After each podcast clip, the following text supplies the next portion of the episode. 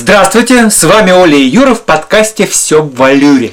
Мы уже встретились с гениальным ученым, собственноручно делающим чемоданы, вспомнили про легендарный российский бренд, поприкалывались вместе с безумным фантазером Дали. Сегодня вспомним, что большинство из наших слушателей россияне и легко и просто подурачимся, чтобы понять, что не все еще мы знаем о нашем родном языке. Имеешь в виду, что некоторые говорят библиотека, поезд, лыжня или там ракурс.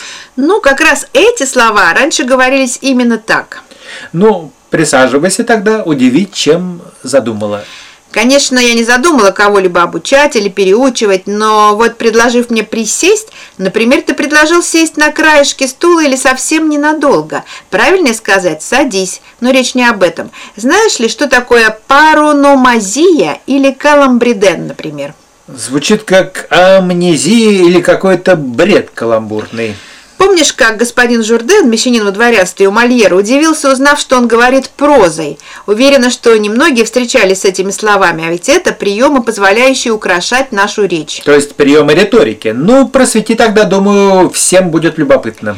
Например, парономазия – это смысловое сближение слов, имеющих приблизительное звуковое сходство. Ну, например, «леса лысые», «леса обезлосили», «леса обезлысили». Здорово?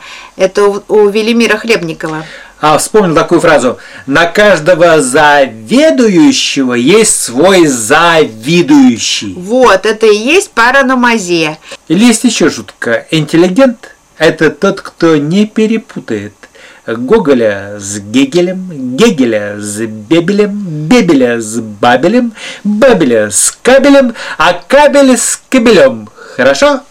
Но Каламбриден – это звуковая игра – немного похожи. Из сходных по звучанию слов образуют забавные пары, как будто связанные смыслом. Ну, например, думал, что ежевика – это жена ежа. А вспомнил у поэта Михаила Яснова, во взрослом вагоне ехали пони, а в детском вагончике ехали пончики. Каламбриденчик. Да, схватываешь на лету. Еще поупражняемся?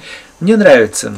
Тогда еще одно словечко запомни. Антономасия. Милое словечко, но ни о чем мне не говорит пока. Это когда употребляется имя какого-нибудь литературного героя или исторического лица для обозначения черты характера или внешности, которую оно воплощает. Скажем, такой афоризм Ежеленца. «Не из каждого яйца вылупливается Колумб». Или у Чехова – Князь пил пиво, его Дульцинея – Мадеру. Я тоже могу привести пример. Это от Ивана Ахметьева. Мы пали ниц, вы пали ницше. Отлично. Вот мы и сделали шаг в мир риторических фигур. Умелое их использование, безусловно, разнообразит речь. Обидно же прожить и никогда даже не услышать об этом. Запомнил хоть что-то? Антономасия, парономазия. И что-то с бредом связано. Каламбреден. Молодец. Как говорится, дай пять. Кстати, раньше говорили «дай пясть». Словом «пясть» раньше называли кисть или ладонь. О как! Ну да ведь есть же запястье.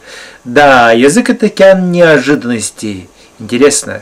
Ну, можно пока поупражняться и поиграть с языком. Это действительно увлекательно. А мы встретимся в новом подкасте, и тогда у вас и у нас будет все в валюре.